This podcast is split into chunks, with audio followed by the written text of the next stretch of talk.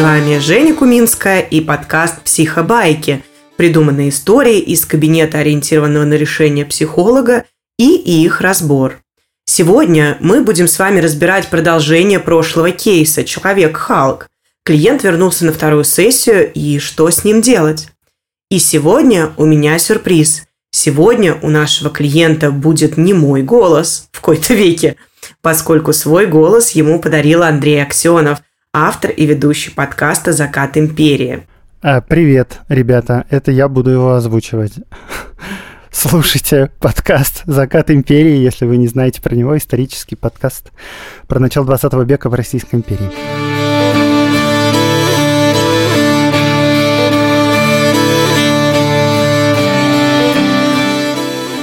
Здравствуйте. Расскажите, что нового появилось у вас на этой неделе? Здравствуйте. А, на самом деле довольно много. Я, я вот пару дней крутил в голове мысли о том, что для меня важно не поранить других людей, когда у меня приступ гнева. И я купил в офис небольшую боксерскую грушу. Я даже сделал на ней надпись «Гневная груша». И теперь, когда мне сообщают плохие новости, я подхожу к этой груше, пару раз по ней ударяю, и после этого возобновляю разговор. О, вау! Какое классное решение вы придумали. И мне нравится это название «Гневная груша».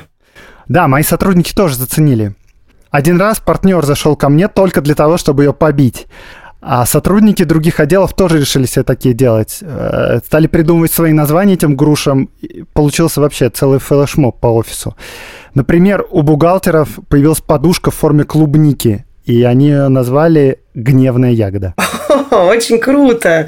Очень круто слышать о том, что ваше окружение поддержало эту идею и тоже стало ее использовать. Да, вы знаете, мне тоже было приятно.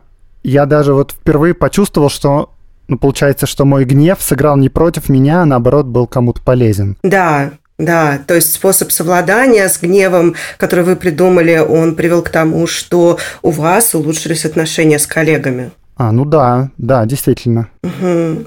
А как вам вообще в голову пришла такая идея? А, ну, я же говорю, я думал очень тщательно о том, что мне важно, для меня важно не пугать других. И я размышлял, а вот как я могу остановиться и не ранить их, не пугать? когда все мои способы не сработали. И вот тогда я вспомнил про чашку, которую решил не бросать, потому что она была любимой моей чашкой. И вот я подумал, а что если я могу не просто не бросать, а наоборот бросать что-нибудь определенное? Mm, бросать что-то определенное. Интересная идея. И что было дальше? Ну и дальше я сразу подумал о подушке. Э, потому что, ну, как-то первое в голову, что приходит. Я попробовал ее бросить пару раз, когда на работе не было никого.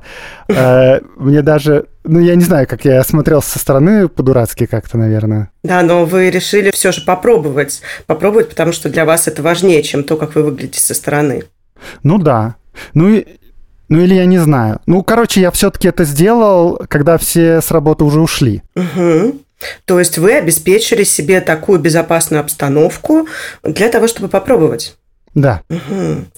Знаете, это выглядит как очень полезный навык создавать себе безопасность э, для того, чтобы экспериментировать. Ну, ну наверное. А, ну, короче, я покидал подушку. Окей, и что было дальше? Ну да, ну я понял, что она для меня слишком легкая. И я вспомнил ощущение от стула, какой он был, ну как бы тяжелый, сопротивляющийся. И вот мне захотелось найти что-нибудь подобное. Mm.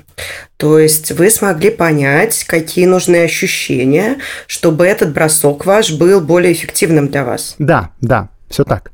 И вот тогда я подумал, что тяжелая это груша. И на следующий день просто в обед. Я сходил в спортивный магазин, поколотил несколько штук, выбрал, и там, вот она у меня теперь в офисе. Слушайте, это просто потрясающе, насколько вы вдумчиво подошли к вопросу. Вы вспомнили те эпизоды, которые были для вас полезны, удерживали мысль, которая была для вас ценной, придумали эксперимент, обеспечили безопасное выполнение, а потом сделали выводы и на их основании подобрали для себя именно тот вариант, который подходит вам. Слушайте, ну вот когда вы это так говорите, я уже прямо чувствую, как будто я сделал большую работу какую-то. Ну, со стороны это действительно выглядит как большая работа. А расскажите, пожалуйста, насколько наличие этой груши у вас в кабинете было для вас помогающим? Знаете, на самом деле очень сильно. Потому что до этого я в течение недели раза два-три точно что-то ломал. Ну, а на этой неделе у меня в кабинете все целое, то есть можно сказать, что груша уже окупилась. Ну, супер! А расскажите, пожалуйста, как именно вам помогла эта самая груша? Э, ну, я же сказал уже, я бил просто ее, а не чашки или стулья или стеллажи. На мгновение я почувствовала себя в комнате с лазерами, через которую мне надо пробраться, не задев ни один из них. Потому что, с одной стороны, я не хочу, чтобы клиент подумал, что я его не слышала, когда он первый раз об этом рассказывал. А с другой, мне все же нужны подробности. Я попрошу вас немного подробнее об этом рассказать. Вспомните какой-то эпизод, когда вам принесли плохие новости на этой неделе. А, ну, вот был такой момент. А, ко мне пришел дизайнер наш, и он очень классный, и он положил на стол заявление об уходе. О, да, это выглядит как плохие новости. Ну да, и еще я в свое время очень старался переманить его в нашу фирму, и тут он как бы кладет заявление. И что вы сделали? Это, кстати, получилось забавно. Э, вот он сидит, а я посмотрел на свою грушу и как бы выдохнул и сказал что-то вроде «Окей, давай обсудим через полчаса». Ух ты! Ну да, я на самом деле прям почувствовал, что прямо хочу сейчас остаться один на один со своей грушей и ощутить сопротивление материала, когда я по нему бью. Угу. То есть вы почувствовали не гнев, а желание остаться одному с этой грушей? Э, ну, наверное, да. Э, и вот, когда дизайнер вышел, я несколько раз медленно ударил грушу, потом я сел, я попил воды, а потом пошел к нему и предложил пойти вместе пообедать. Угу. И чем же кончилась эта история? Ну, там оказалось, что у него личные проблемы, из-за которых он вынужден уйти. Mm. А, ну да. Ну, я понимаю, что в жизни так бывает иногда. Но мы еще договорились, что если он вдруг решит вернуться, то ну, двери для него открыты всегда. И еще мы договорились, что он посоветует кого-то на свое место, такого же сильного специалиста. Угу. Звучит как вполне приемлемое решение. Ну да, но оно не идеальное, ну как бы в сложившейся ситуации. Угу. А скажите, пожалуйста, как то, что вы отложили разговор, побили эту грушу, а потом уже встретились с дизайнером, как вот это все повлияло на результат? Ну, это сильно повлияло на результат. Потому что если бы все было как раньше, ну, то есть если бы я начал буянить, он бы испугался, и просто никакой бы нормальной беседы не получилось бы. Угу. То есть вот эта пауза привела к тому, что исход ситуации получился для вас более выгодным. Ну да, да, определенно. Угу. Супер. Значит, на этой неделе вы попробовали целых две новых стратегии. Одну на поиск решения и одну на то, как справляться с гневом. Ну да, получается, получается, что так, да. Угу. Мне показалось, что его улыбку можно назвать гордой. И я гордилась им. Это потрясающий результат. И гордилась собой. Сейчас надо понять, достаточно ли расспросов об изменениях, или есть способ закрепить их еще сильнее. Окей, а давайте представим, что к вам пришел знакомый с такой же проблемой. Вспышки гнева, во время которых он кидает вокруг предметы, из-за этого пугает других людей. Что бы вы посоветовали ему? Ну, я бы посоветовал найти безопасный способ сбрасывать гнев, который приносит удовольствие. Mm, удовольствие? Ну да. Ну, потому что, ну, вы знаете, вот это вот именно предвкушение удара в грушу, может, это глупо звучит, но вот это вот ощущение меня останавливало все разы от бросков. Ну, потому что а, зачем мне размениваться на какую-то фигню, на какую-то кружку разбитую, если могу подождать немного и с кайфом прямо побить грушу? Знаете, мне не кажется, что это глупо звучит. А, мне, наоборот, кажется, что это звучит как очень крутой мотиватор, и вы прям так очень вкусно это описываете. Ну да, ну да, ну для меня это примерно так же и есть. Угу. Окей. Смотрите, в прошлый раз мы говорили с вами еще о других способах. А, подумать, ох ты, блин, что я сейчас делаю, сжать зубы и поматериться, подумать, злись, не злись, а надо что-то делать, подышать и посчитать Миссисипи. Что-то из этого получилось у вас попробовать? Ну, да, ну вот дыхание. А как раз э, я же говорил, я тогда выдохнул и подумал о груше. Угу. Да, супер. То есть оно как будто бы у вас такое подрешение, кусочек решения. Ну да, да, да. А, еще был момент забавный с матом. С матом? Ну да. А, я сидел на собрании, кажется, в среду это было. А, и вот, понимаете, на собрании э, там у меня не было груши. Угу, да, она была далеко. Да, она была далеко.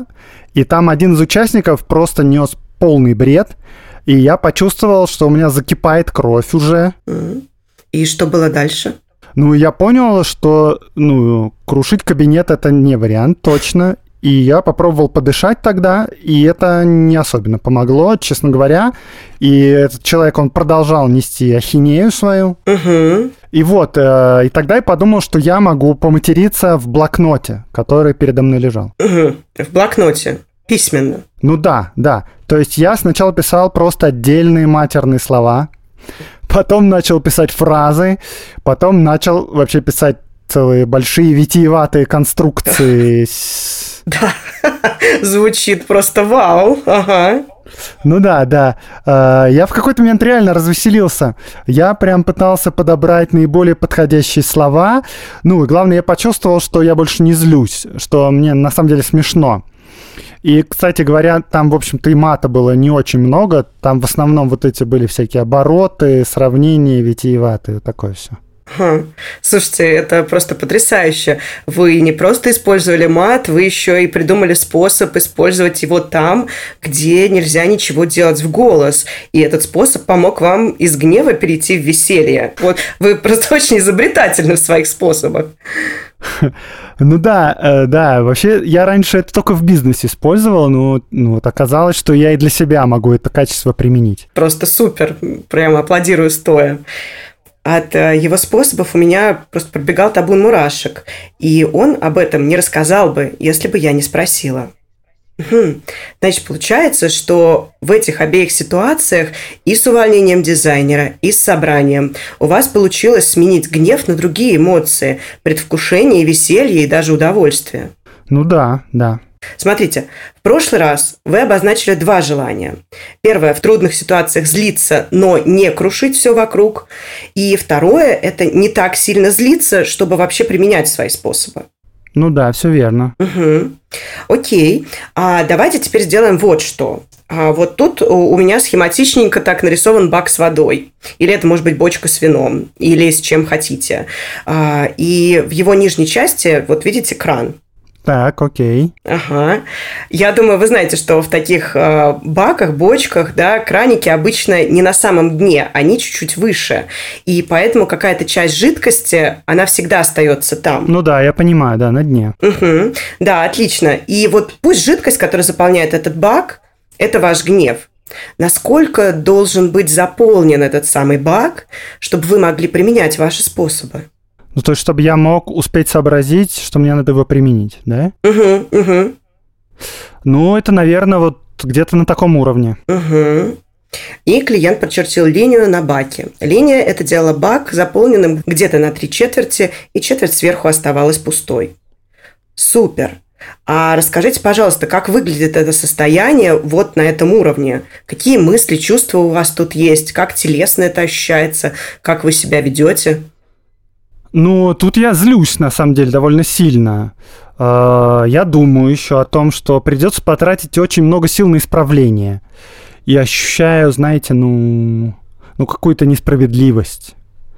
Но вместе с тем я могу сделать паузу, я могу выдохнуть, там, побить грушу, порисовать в блокноте, вот как на этой неделе, и могу позволить себе вернуться к этому вопросу чуть попозже. Угу, угу.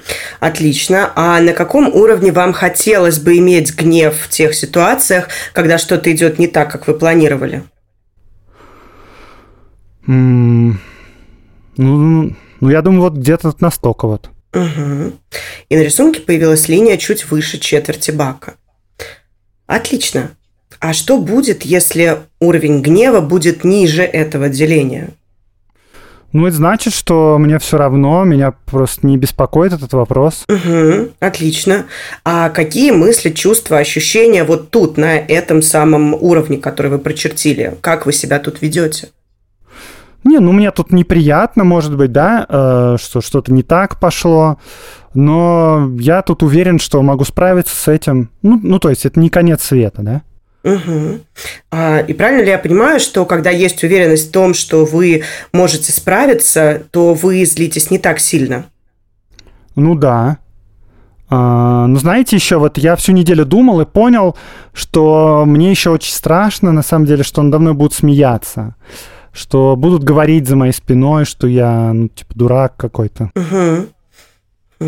А вот в той точке, когда вам неприятно, что что-то произошло не так, но есть уверенность, что там вместо вот этого страха, что над вами будут смеяться?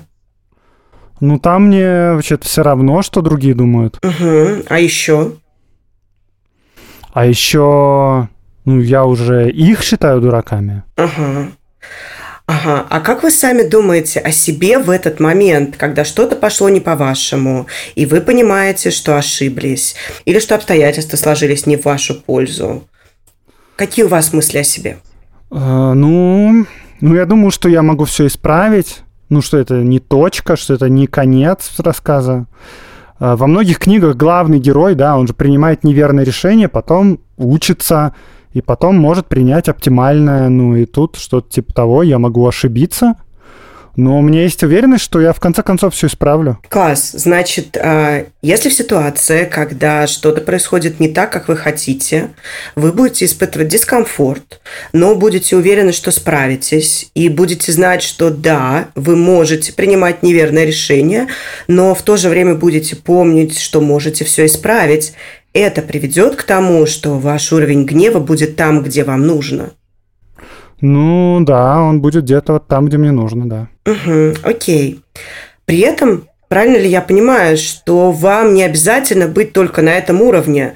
Вам бы хотелось в тех ситуациях, когда что-то идет не так, как вы планировали, уметь оставаться между этими двумя состояниями, когда вы чувствуете дискомфорт, но знаете, что много исправите, и когда вы слитесь довольно сильно, но все еще можете контролировать себя настолько, чтобы не кидать предметы, а вместо этого бить грушу, дышать, материться в блокноте и так далее. Ну да, да, это да. Вот оставаться в этом диапазоне было бы круто, да. Окей. Я сейчас еще один вопрос вам задам хитрый. И он звучит так. А если брать э, все ситуации, когда вы сталкиваетесь с чем-то неожиданным, незапланированным, что происходит не по-вашему, и вот эти вот все ситуации мы возьмем за 100%. А в скольких процентах вам будет достаточно Сейчас, секундочку, сформулирую получше. Вот в скольких из этих 100% а, вам должно удаваться оставаться в рамках этого диапазона, о котором мы говорили, чтобы вы считали это успехом. Надеюсь, понятно получилось спросить. Да, да, я понял. Ну, я думаю, в процентах 70-80 случаев. Угу, отлично. А в скольких у вас получается сейчас? Ну, я думаю, процентах в 40, наверное. Mm, 40. Это почти половина от желаемой нами точки, и она уже у вас есть. Тогда в качестве домашнего задания я предлагаю вам понаблюдать за собой в течение этой недели и записывать те ситуации, когда у вас получается оставаться в этом диапазоне. И будет классно, если перед следующей сессией вы пришлете мне такой список. Хорошо, договорились.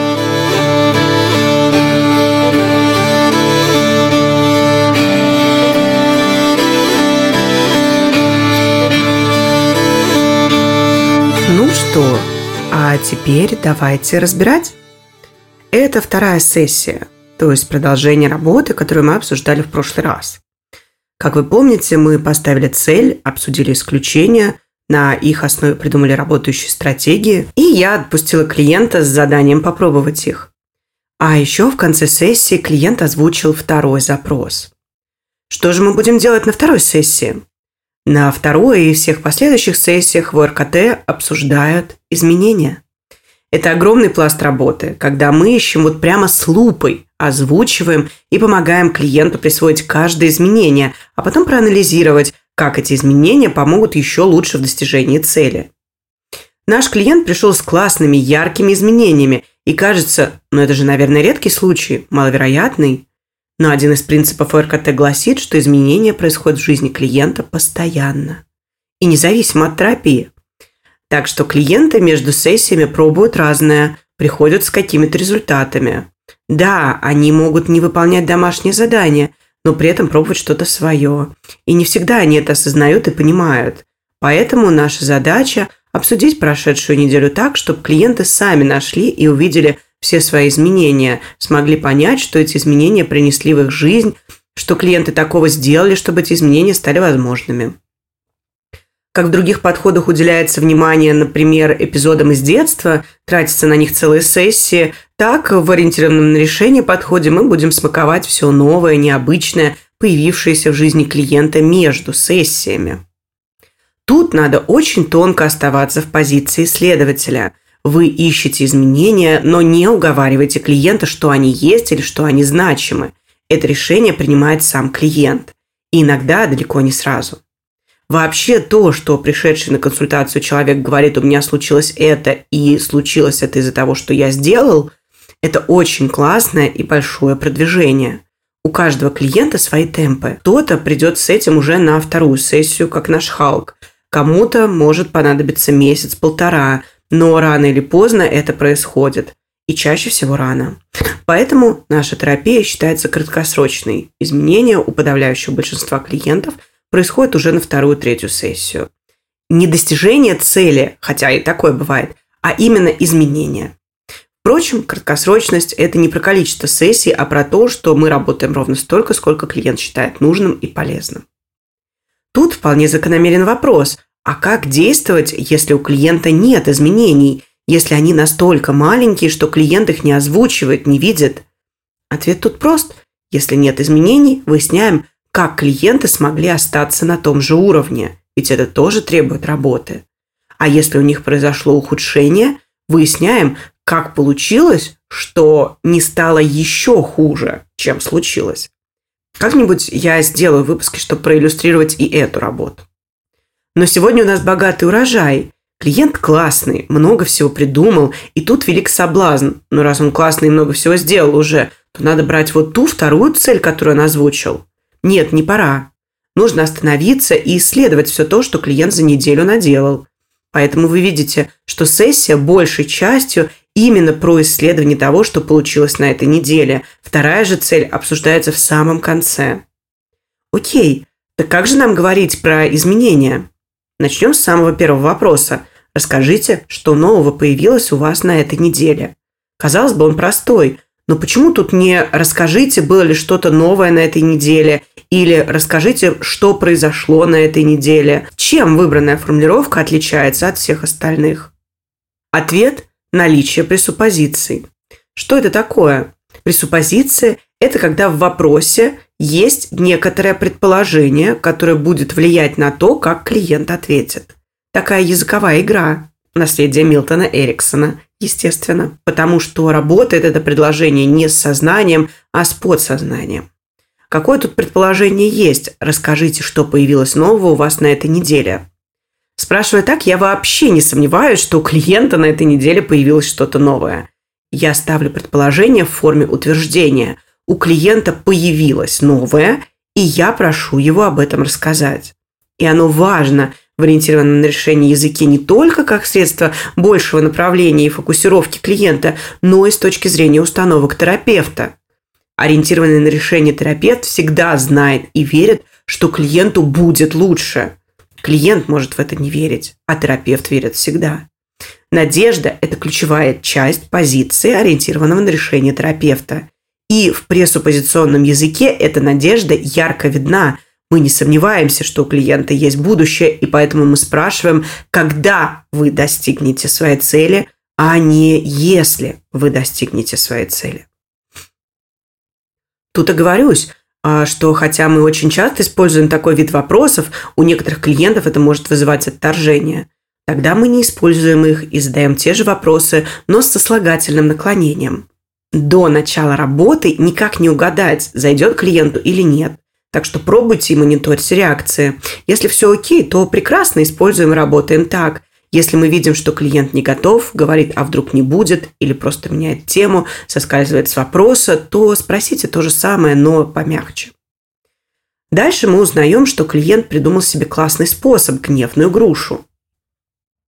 И тут бы разговор закончить, но нет. Нам нужно заметить и показать клиенту самые тонкие мелочи о том, что у него получилось. И для этого мы используем комплименты, поддерживающие фразы и перефразирование. Вообще такая вещь, как перефразирование, очень действенный способ терапевтического общения. Тут важно помнить про принцип пинокулярного зрения, как ее называл Стив Дешейзер. В чем он заключается? Наши глаза, правый и левый, получают не одинаковое изображение. Я думаю, вы все об этом знаете. Мы в детстве еще так играли, смотрели на какой-то предмет одним глазом, вторым, и казалось, что он слегка двигается. Но различие между этими изображениями невелико. Не как у голубей, например, у них вообще два разных изображения. Именно благодаря этому различию мы можем воспринимать все объемно. Было бы то же самое, и изображение было бы плоским. Было бы слишком разным, было бы два плоских изображения. А так у нас одно объемное изображение – к чему это я и причем здесь терапия? К тому, что перефразирование должно быть таким же. Оно отличается совсем немного, ровно настолько, чтобы для клиента сделать то, что он сам сказал, объемным. И мы видим, что клиент говорит, я впервые почувствовал, что мой гнев сыграл не против меня, а наоборот был полезен. По сути, он на этой неделе увидел в своем гневе не только мешающее, но и помогающее. Хотя на самом деле не в самом гневе, а в том, как он с ним взаимодействует, справляется. И я ему это возвращаю. Способ совладания, который вы придумали для того, чтобы справиться с гневом, привел к тому, что у вас улучшились отношения с коллегами. Достаточно ли близко это к его словам? Ну, вообще-то не особо. Могла бы изящнее как-то сказать. А как? Ну, например, вы почувствовали, что способ, который вы использовали, чтобы не кидать предметы, когда в гневе, как будто сделал и сам гнев полезным для вас. Или вы впервые почувствовали, что ситуация, когда что-то происходит не по-вашему, сыграла не против вас, а на вашу пользу. М да, наверное, последний вариант самый удачный. Кстати, это будет полезно использовать и для преднамеренной практики. Возьмите любую фразу клиента и попробуйте придумать 2, 3, 4 разных формулировки перефразирования и выберите самое удачное, дающее наибольший объем. Поехали дальше. Когда мы узнали об изменениях клиента, нужно сделать три шага. Первый – восхититься. Такое «Вау, как круто получилось!» Но только в вашей собственной манере, чтобы это было органично и чтобы клиент верил вам. Кто-то может сказать «Вау!» и клиенту это зайдет, а кто-то может это выразить более аккуратными словами. Все зависит от того, как вы разговариваете и что характерно лично для вас. Второй пункт. Узнать, как клиент это сделал. Вот та самая последовательность действий. Третье. Узнать, как клиент может это повторить. Узнавая, как клиент это сделал, мы видим несколько примеров, когда он применял свои навыки из других областей. Например, идея про грушу возникла благодаря его умению осознавать себя. Он экспериментировал, применял, вдумывался, как подобрать наиболее подходящий ему вариант.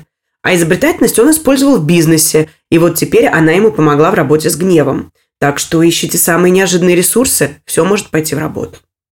А пункте 2 мне очень нравится думать как о поведенческом эксперименте наоборот. В КБТ есть техника, когда с клиентами обсуждается, как они будут делать какое-то запланированное упражнение или действие. И тогда по шагам проходится этот путь, выясняется, где могут быть сложности, как клиент будет себе помогать в эти моменты, кстати, тоже отличная техника, очень в духе РКТ.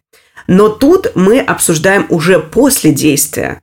Задача та же – пройти по шагам, что сделал сначала, что сделал потом, что подумал, почувствовал, что было сложно, как справился.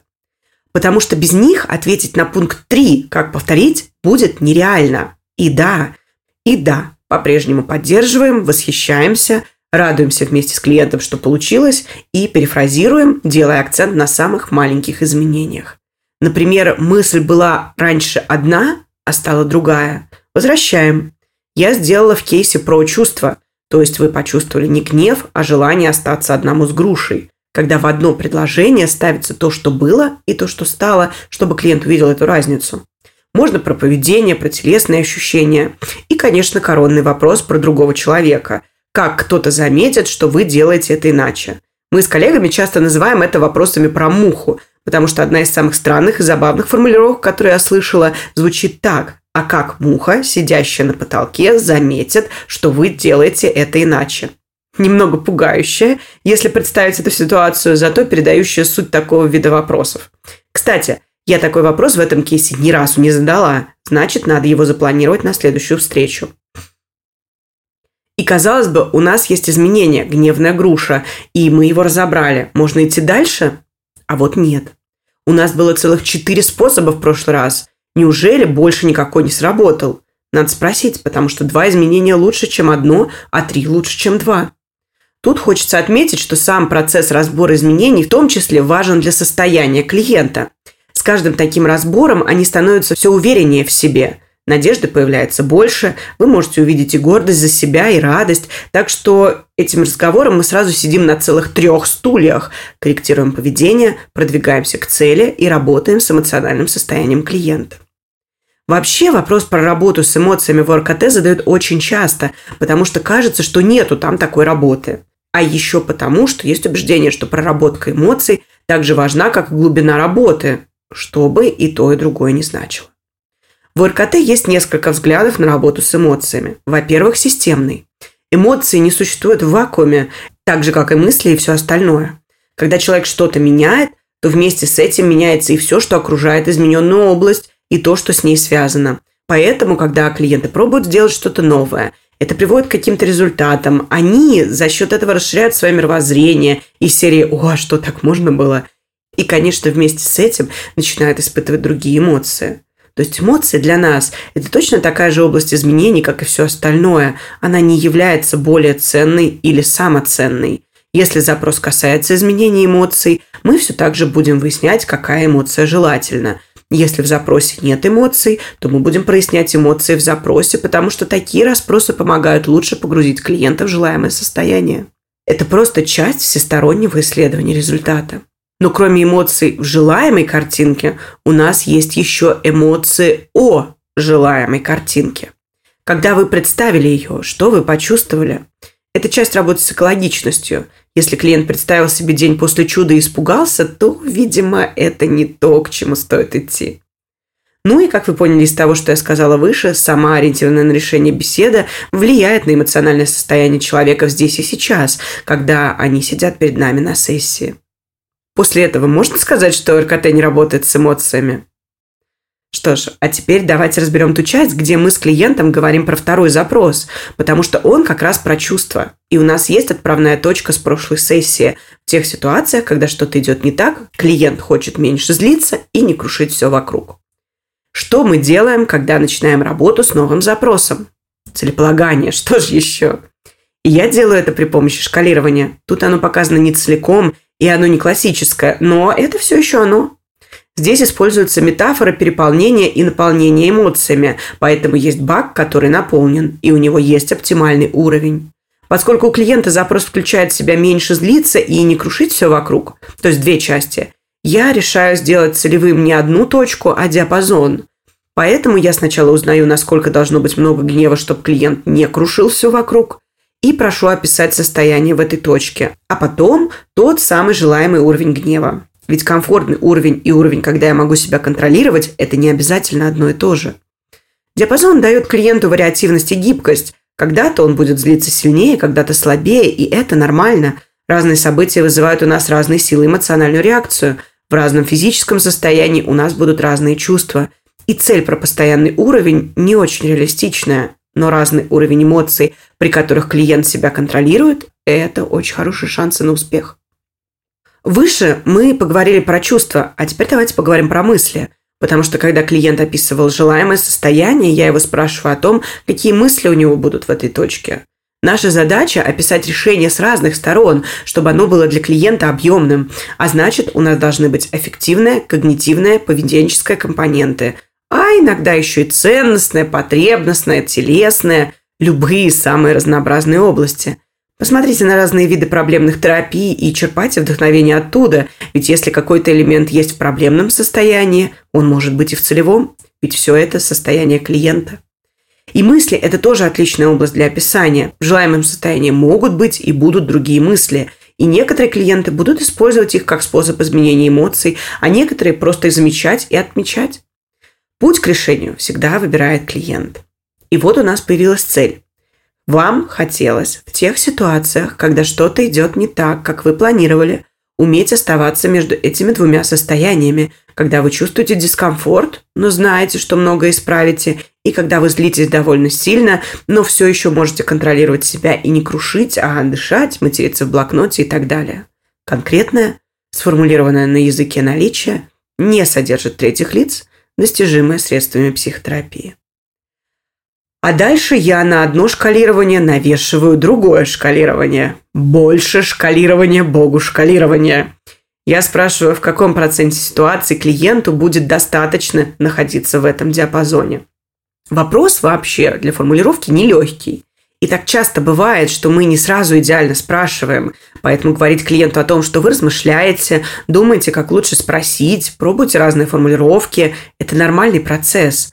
Главное, чтобы после этого вы задали клиенту один вопрос, а не несколько. Иначе его внимание будет распыляться. Однако к шкалированию оно здесь проведено не полностью. У нас есть целевое состояние, есть точка достаточно хорошо, это 70-80%, и есть точка сейчас, 40%. И эти точки пока что только числа. Я не спросила о том, чем они наполнены. Это план на следующий разговор. А в качестве домашнего задания – отслеживание ситуации успеха. Потому что, как вы думаете, о чем будет следующая сессия?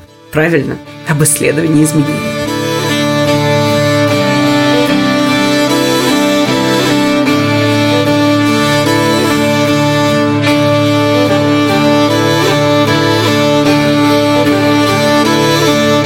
Ну что, а, Андрей, скажи, пожалуйста, а, вот твой взгляд с позиции клиента, как тебе вообще было?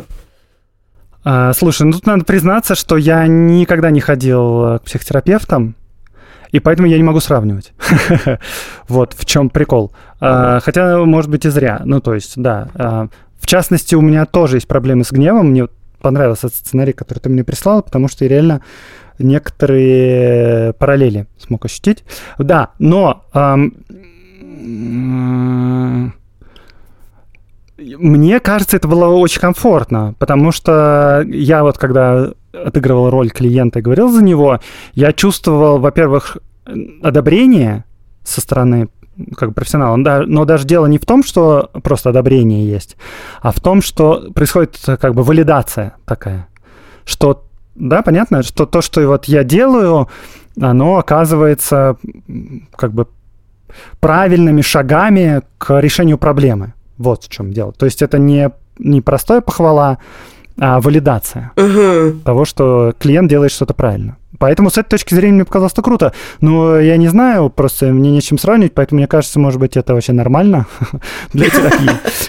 Ну, вообще, да, это то, что должно быть в любой терапии. Если этого нету, бегите от своего терапевта, сверкая пятками. А, супер, смотри, ты сказал о том, что а, у тебя есть схожая проблема, и поэтому а, ты да, как-то мог соединиться с этим клиентом. Поскольку эти вопросы, они задаются так или иначе всем клиентам, было ли что-то, что тебя, может быть, навело на какие-то размышления про себя уже в этой ситуации? Ну, у меня навело на такие мысли. Ну, то есть у меня были ситуации в жизни, слава богу, они уже, ну, несколько лет, наверное, не повторяются. Ну, то есть я мог там швырнуть кружку и разбить ее со злости, э, когда что-то не так происходило.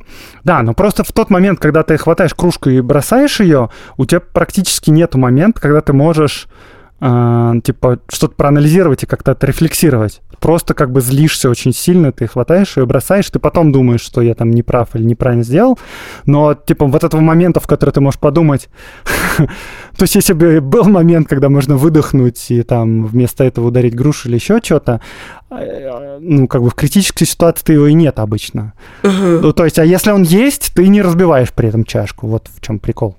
Угу, угу, да, абсолютно согласна. С сильными эмоциями проблема именно в том, что они захлестывают просто мгновенно. Но ты сказал, что уже несколько лет этого нет. Какой способ нашел ты для себя? А... Ну, наверное, у меня получилось э, просто удлинить вот этот момент между принятием решения бросить кружку и тем, что появились эмоции. А, ну, то есть он в какой-то степени такой возникает, что я понимаю, что можно этого избежать. Ну, слушай, а, я сейчас подумаю, потому что ну, я вообще просто человек сам по себе склонный к рефлексии довольно сильно. И я обычно после таких ситуаций сильно пытаюсь понять, что со мной произошло и почему это произошло.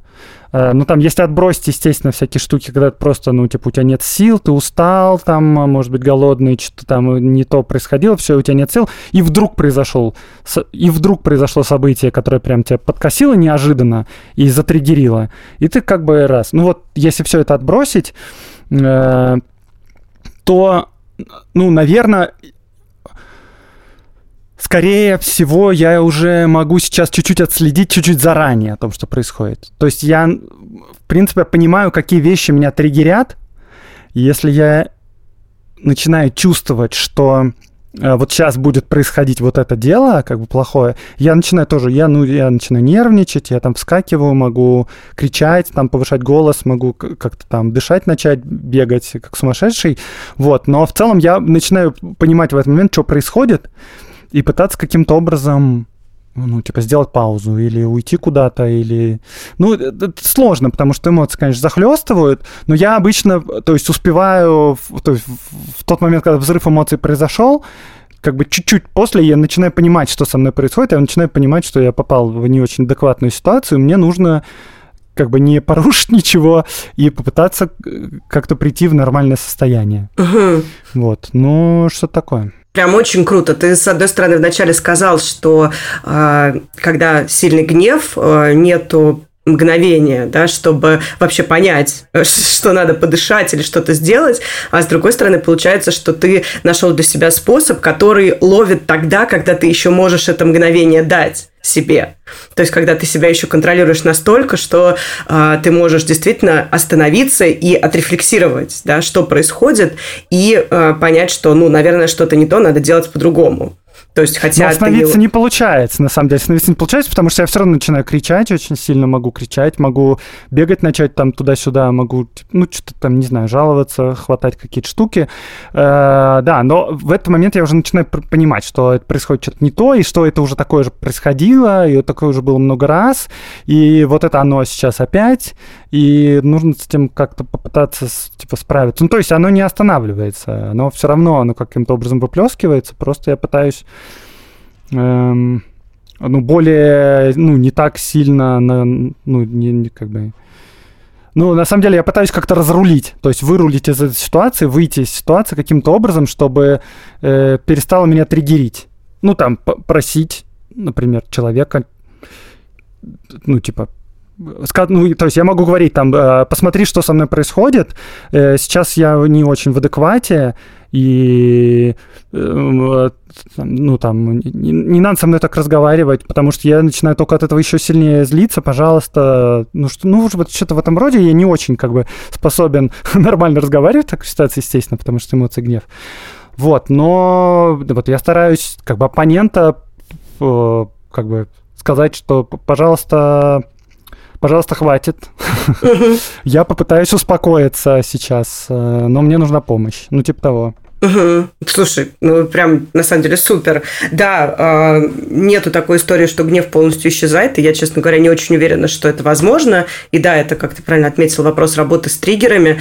Э, но то, что ты в этот момент мало того, что чашку не бросаешь, да, ты ходишь, да, ты там кричишь, э, но при этом чашка не летит, и параллельно ты еще умудряешься помощи просить у других людей. Это прям очень клево. Ну вот ну, про помощь это, наверное, в последнее уже время. Ну, просто я, наверное, правда отследил, э, то есть я долго не понимал, что триггерит, ну, как бы просто нет. Потом в какой-то момент просто понял, что включается в триггером. И если ты понимаешь уже, что триггером является, как, какие ситуации вызывают гнев, угу. то ты когда слышишь эту ситуацию, ты уже, ну, как бы, ты можешь чуть-чуть все-таки отследить, что это... Да, но на самом деле, ну, как бы, вот эта ситуация с этого клиента, то есть у него гораздо более сильная, чем у меня. Ну, то есть у меня это явно не раз в неделю бывает, а не несколько раз в неделю. Это довольно, ну, ситуация как бы такая, ну, не знаю, даже когда я еще бросал чашки, чашки я мог разбить там раз в полгода угу. или в год. Ну, я злился, конечно, чаще, но в целом я просто думаю, что у меня еще ситуация чуть-чуть полегче. Угу. Вот. Угу. Окей, тем не менее, очень клевый способ ты для себя нашел. И очень классно, что ты сам ощущаешь эту динамику.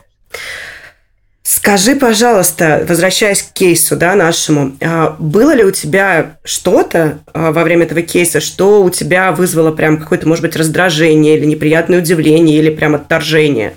То есть то, что ты подумал, о боже, если бы мне такое сказали, я бы, не знаю, сбежал бы из этого кабинета и не приходил бы туда никогда. Слушай, нет, у меня вообще ничего такого не было. Я, ну, во-первых, я просто когда читал сценарий, я такой подумал, вау, прикольно, потому что это ну, как бы э, я могу понять, что происходит с этим человеком. Вот, и ответы были, при, ну, то есть вот, вот, как бы вот терапевта, и они были тоже такие, как бы интересные на них.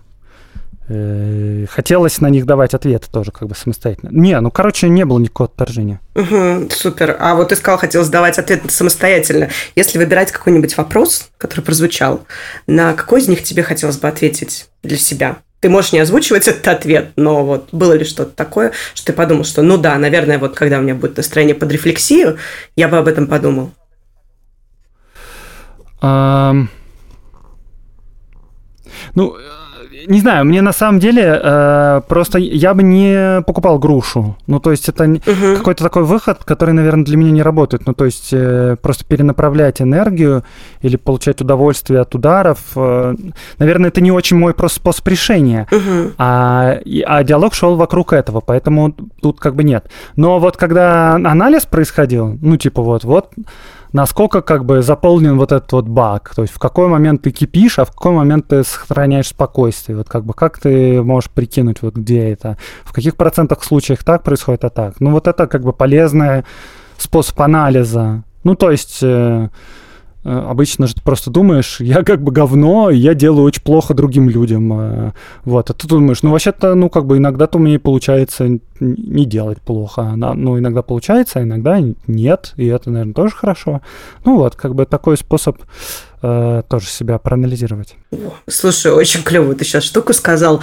Вот это ощущение, когда у тебя, да, вот эта история про то, что вот я говно, я делаю плохо людям, а, сменилась, да, на то, что, ну, наверное, когда-то хорошо, а когда-то плохо, когда-то я лучше справляюсь, когда-то хуже справляюсь. Она что-то меняет для тебя? но оно меняет, э, потому что если ты, ну, как в какой-то момент ты понимаешь, что ты уже не бросаешь э, чашки в стену, то ты понимаешь, что ты стал, ну, как бы не, ну, как бы ты меньше производишь насилия для окружающих людей, и это как бы круто. Угу. Ну, то есть, угу. вот. Супер, это прям какая-то ценностная, да, история для тебя, что ты меньше несешь насилия другим людям. Ну, ну да, да, ну то есть э, меня, конечно, сильно беспокоит то, что, ну то есть это, это же фактически, ну вот эта вот агрессия по отношению к людям, к другим, это фактически насилие по отношению к ним. Ну то есть вот этот вот чувак, я представил себе дизайнера несчастного, вот, ситуация, когда он просто бы начал начальник орать на, него, ну это же явное насилие, вот, и это, ну этого не хочется, ну мне не хочется проявлять насилие к другим людям, и мне больно постфактум, когда я понимаю, что я проявляю такое насилие, да, ну, я не думал, что это лично моя ценность, это, наверное, общечеловеческая ценность, э, нет? Нет, конечно, общечеловеческая, но просто у тебя она прям так ярко прозвучала, что захотелось ее подсветить. Ну, да, спасибо. Окей, окей. А, я просто сейчас думаю о том, а, вот в тот момент, а, да, когда у тебя там ты чувствуешь, что закипаешь, и ты себя отлавливаешь, э, и ты ловишь себя на том, что, да, что ты начинаешь там ходить, э, что ты начинаешь как-то э, там кричать, и в тот момент, когда ты просишь другого человека о помощи, что на самом деле просто очень круто. Ну, то есть, когда ты весь в гневе, еще просить помощи, вот в этот момент, насколько вот эта значимость ценности, да, не насилия в отношении других людей, насколько она тебе дает возможность контролировать то, что ты делаешь. Блин, ну это все плохо очень контролируется, потому что даже когда я прошу помощи, я прошу это с насилием. То есть это даже не просьба, это обычно ну, как бы требование. Ну, типа, угу. ты, не, ты что, не видишь, что со мной происходит? Вот это говоришь, и ты вот это вот сказал, и мне я начинаю только злиться еще больше. Ну, типа, я вот могу на таком уровне говорить или на более злом, потому что понятно, что я когда начинаю как бы психовать, второму человеку тоже сложно оставаться в спокойствии, и у него включаются тоже свои какие-то механизмы, и, может, кто-то начинает, наоборот, там как-то подкалывать или не подкалывать, а ну как бы, ну типа подбрасывать дровишки в огонь, как бы тоже. И ты такой, и ты сам психуешь, еще видишь, что тебя еще как бы больше дергают, и ты такой, зачем ты это делаешь, зачем ты это делаешь, не делай этого. ну, типа, это не то, что просьба, может быть, это может быть какие-то требования, но это как бы в какой-то степени все-таки рефлексия, потому что, типа, это ты пытаешься, ты какой-то частью понимаешь, что происходит, и пытаешься этого избежать. Но это тоже может быть проблема, потому что это же тоже еще фишка такая, что немного перекладываешь на окружающих то, что с тобой происходит. Типа, вот, я злюсь, потому что ты говоришь это, ты должен прекратить, а, это, и тогда я перестану злиться. Uh-huh, uh-huh. Понимаешь? Ну, то есть это тоже не сказать, что супер идеальная, наверное, тема. Uh-huh, uh-huh. Да, она может быть не супер идеальная, она просто работающая на том уровне, который сейчас есть. А вот интересно, а вместо вот этой мысли, что я, наверное, сейчас да, в этот момент прикладываю ответственность да, вот этими действиями, а, а что бы ты вот в тот момент, когда ты злишься сильно, тебе хотелось бы думать? А ду- мне думать? Да, да. Ну, то есть вот сейчас ты злишься, а, ты просишь другого человека о помощи, но при этом есть на параллели вот эта мысль про то, что а, я, наверное, тем самым перекладываю на него ответственность. Да? То есть я сейчас говорю, что ты что-то не то говоришь, я из-за этого злюсь, и поэтому давай ты перестанешь, и тогда я успокоюсь. Так. Вот. Вместо вот этой, вместо вот этой всей истории, а как тебе хотелось бы? А, прикольно. А,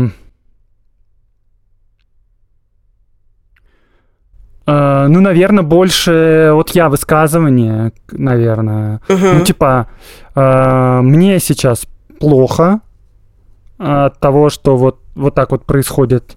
Я не могу справляться с, с гневом. Ну, типа, ну, в принципе, это даже, наверное, достижимая более-менее цель.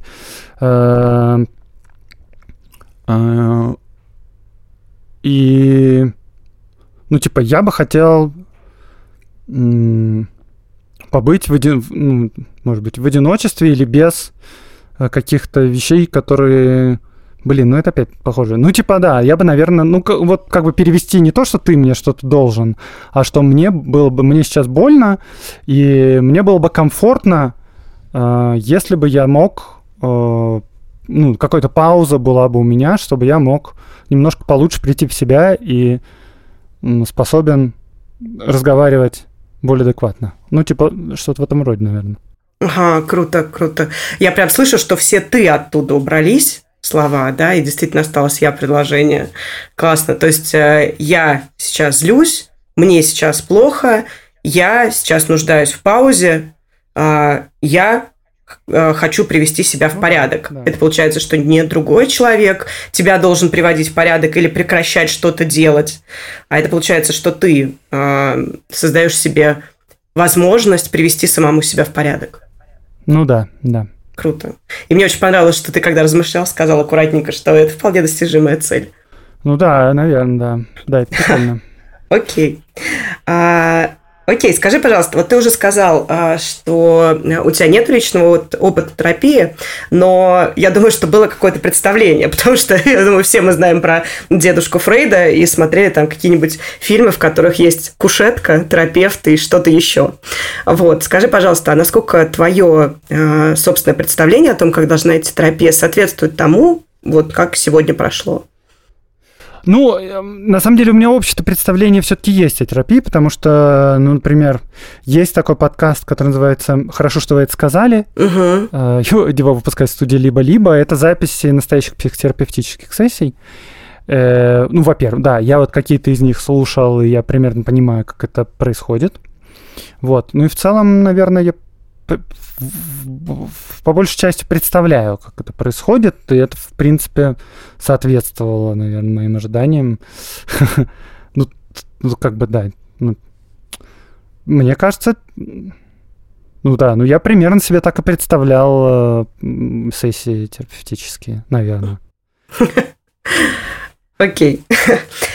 Окей, все, не буду тебя больше мучить личными и около личными вопросами. Спасибо да нет, тебе. Норм. Спасибо тебе большое, что сегодня побыл голосом и рассказал немножечко о своем э, видении и о том, как ты сам справляешься. Потому что это всегда очень интересно коллекционировать способы разных людей. Они у всех очень сильно разные и все работающие и очень интересные. Что позвала, потому что мне тоже было интересно, как видишь. И даже полезно.